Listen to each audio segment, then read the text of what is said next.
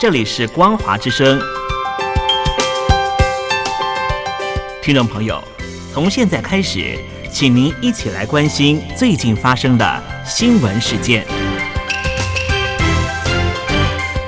欢迎收听《光华随身听》。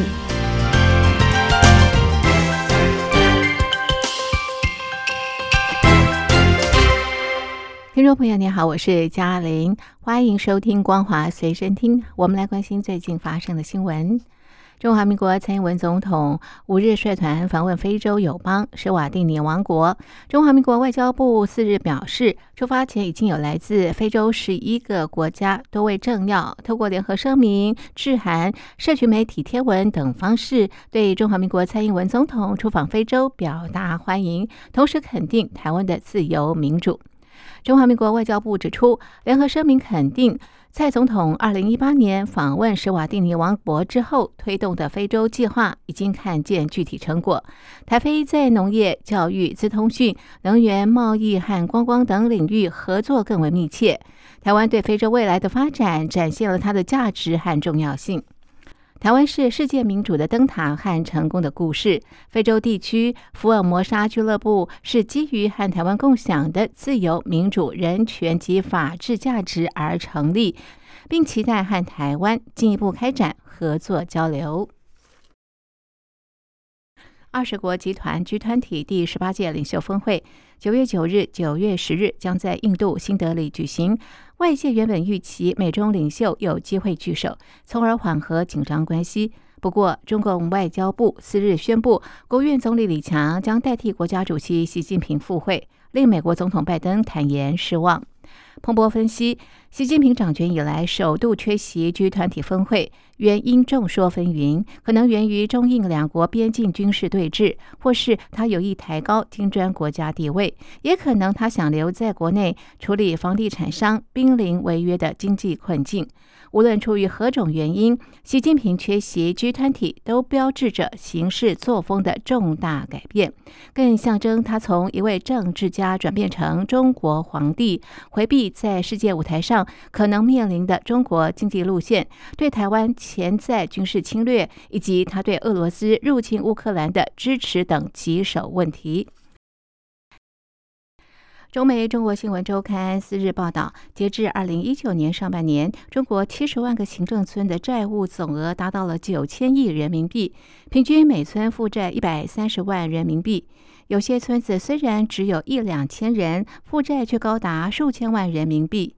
小村大债已经成为中国乡村振兴的拦路虎。武汉大学社会学教授吕德文指出。债务对村庄的影响很大，村干部主要任务不再是服务群众，而是解决债务。在中国经济陷入严重衰退，中国政府到目前为止一筹莫展的情况之下，日经亚洲报道，中共却强迫学习中国国家主席习近平的政治教条和著作，尤其是国有企业和机构。学者指出。由于习近平无法推动解决经济困境的有效方法，只能借由强化政治教育，避免内部分化。日经访问十多名中国国有银行、航空公司、政府机关和民营企业的员工，由于话题敏感，他们全部要求匿名。一家国有银行的海外分行高层向日经描述近期一通来自北京总部的视讯通话。一名高阶经理在大约两个小时的会议当中，花了足足一个半小时谈论研读其思想之后的心得，甚至说将习近平的著作放在桌上，以便在工作上遇到难题时从中寻求解答。这类画面让该名分行高层感到震惊。他说：“我认识那名经理超过十年，他一直都像个正常人，但是他的性格在那一刻好像扭曲了。我不知道那是他的真实反应，还是他不得不这么做。我觉得差异在于这件事如今变得更加严肃。十年前，你或许还能拿这些课程开玩笑，但是现在没人敢这么做。”知情人士指出。就连非国家附属机构人员也在工作日被聚集起来学习习近平意识形态。过程当中还会加入自我批判及批判亲西方经济思想。部分国有企业高层会被送往北京郊区的学习中心研读习近平的著作，时间从数周到三个月不等。中共电视台报道，中共中央宣传部和教育部联合编纂习教材给大学生使用，目标是要确保习思想进入课堂、进入课本、进入大脑。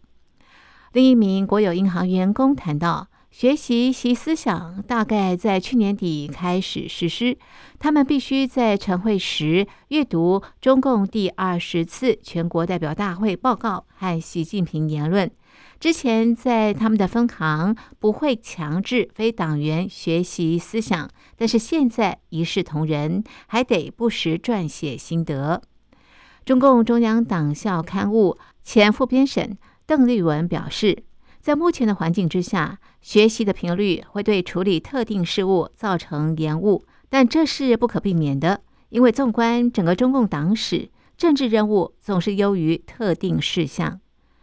报道指出，对于中国经济陷入困境，批评者指出，原因包括了习近平为了巩固权力，以亲信取代技术官僚。祭出史无前例的手段打压科技业，造成超过一兆美元损失以及大规模裁员潮。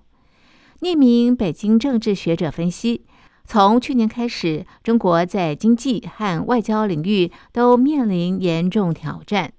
习近平并没有推动任何有效的解决方式，因此目前唯一的方法是强化政治学习，以避免内部分化。中国七月一日起开始实施新版反间谍法，加强国安机关执法权力的同时，也大幅扩张对间谍行为的定义。《纽约时报》指出，中共正在动员一般民众防范国家所面临的威胁。这场运动模糊了警惕和偏执之间的界限，反映中共政权面临合法性挑战。罗马天主教教宗方济各近日访问蒙古，与其他宗教人士共同主持宗教会议，彰显蒙古宗教宽容的传统。值得注意的是，方济各特别呼吁政府不必担心教会的政治企图，显然隔空向北京喊话。中国近年扩大压迫宗教少数，许多中国天主教徒这次特地前往蒙古觐见教宗，还刻意低调行动。似乎担忧身份曝光，返国之后遭到当局为难。根据了解，蒙古只有一千四百五十名天主教徒，但是教会和政府保持良好关系。反观中国，有一千两百万天主教徒，北京却对宗教活动严加限制。方济各此行对主教、神父、传教士和信徒发表谈话时强调，耶稣没有给他的使徒任何政治授权，而是告诉他们透过信仰减轻人类的痛苦。因此，政府和世俗机构不必担心教会的传教工作，因为他们没有政治议程。观察人士指出，方济各这番话似乎正是针对北京。法新社引述一名中国游客表示，他和同伴此行必须特别低调。边境检查被问到出国目的是不是天主教徒时，只能说是为了旅游。他坦言，天主教徒在中国承受极大压力，他们也担心回国之后会不会被请去喝茶。中国国家主席习近平要求天主教和其他所有宗教严格遵守中共的指示，并进行中国化。因此，梵蒂冈近年试图改善中国天主教徒的处境。而蒙古人口虽然只有三百三十万，但是地理位置靠近中国，对罗马天主教会具有重要战略意义。以上是本节的光华随身听，感谢您的收听，我们下次见。